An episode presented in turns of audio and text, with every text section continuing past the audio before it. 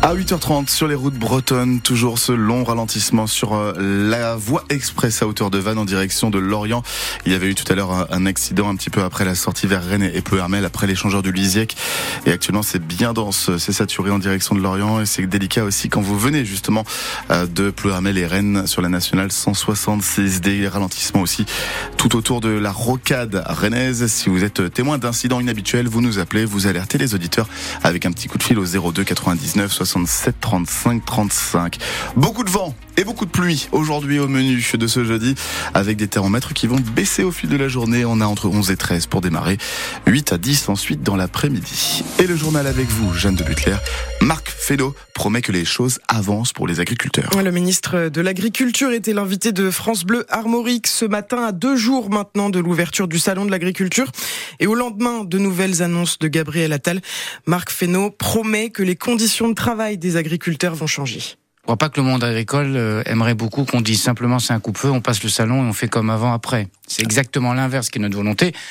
Simplement, il y a des, des comment dirais-je, des, des, mots qui ont été posés, des actes qui ont été annoncés, et il n'est pas normal qu'avant le salon, avant ce moment où c'est la rencontre des professionnels agricoles, du monde agricole avec les citoyens, mais aussi avec les responsables publics, qu'on puisse dire là où on en est et ce qu'on a fait. Et j'ai dit depuis le début qu'il y aurait avant le salon, pendant le salon et énormément de choses aussi après le salon. La question de la rémunération, elle est quand même encore devant nous. La question de la simplification, même si on a posé un certain nombre d'actes, parce qu'il faut montrer et faire confiance. Il y a des décrets qui sont posés sur la table, il y a des écritures sur un texte projet de loi, il y a des simplifications qui sont déjà à l'œuvre. Ça, c'est pas des, c'est pas des mots. Hein.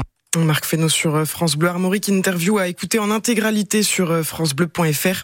Hier, une quarantaine de tracteurs se sont rassemblés devant la préfecture à Rennes. Ils étaient 70 à Saint-Brieuc. Toute la Bretagne est placée en vigilance jaune. Aujourd'hui, des orages vont balayer les côtes d'Armor et le Morbihan.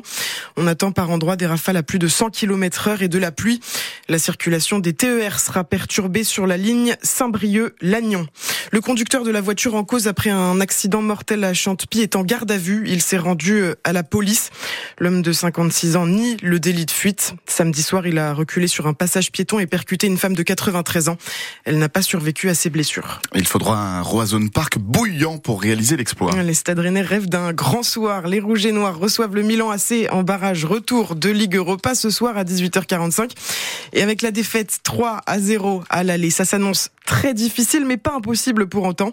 Le match sera à suivre à partir de 18h45 donc et même dès 18h sur France Bleu Armorique pour l'avant-match. Attention si vous prenez la route cet après-midi, la circulation s'annonce très compliquée près du Roison Park et sur la rocade rennaise. La ligne B du métro est toujours indisponible.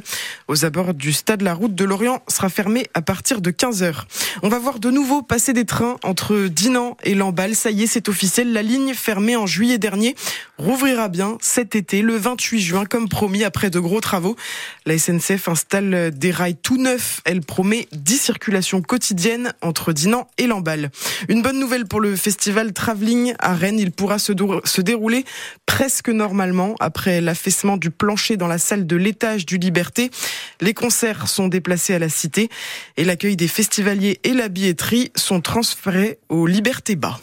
En Ille-et-Vilaine, les résidents d'une maison de retraite font du hockey en fauteuil roulant avec des balais. Oui, ça se passe à Guichin, la résidence Le Très Élu. Dans 100 jours, tout pile, la flamme olympique traversera la Bretagne.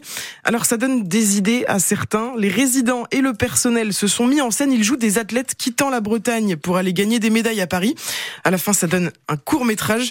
Magali L'Aigle, une animatrice, n'est pas prête d'oublier cette expérience. Il y a plein d'idées chez les collègues et c'est vraiment ça en fait. Ils, a, ils ils ont fait du théâtre, ils ont fait plein de choses ici euh, euh, depuis plusieurs années au sein de la résidence et on sent qu'il y a vraiment une dynamique qui permet de lancer des projets comme ça euh, en y associant vraiment le personnel qui a, voilà, qui a, pris du temps. C'est aussi du temps qui a été proposé par l'équipe direction, hein, puisqu'on rentre aussi dans des organisations de travail voilà, qui sont quand même tendues. Mais il y a des choses qui sont possibles et toujours avec une bonne humeur et, l'envie de participer avec les résidents. Et ce qu'on peut aussi retenir, c'est la participation des, des familles hein, qui ont pris plaisir aussi à venir sur certains moments de, de, cette, de ces scénettes, en fait, euh, pour venir avec leurs proches. Et c'était vraiment un moment aussi avec leurs proches différents voilà que du quotidien en fait. Là, on est sur un moment plaisir hein, à partager avec son proche dans quelque chose de, festif, quoi. On va vous retrouver ce reportage complet sur francebleu.fr. Et puis on parle foot, foot ce matin, mais il y a aussi du rugby. Ce soir, un autre choc en Pro D2. Le RC Van reçoit Béziers à 21h. Les Morbihanais, troisième, tenteront de récupérer leur place de leader.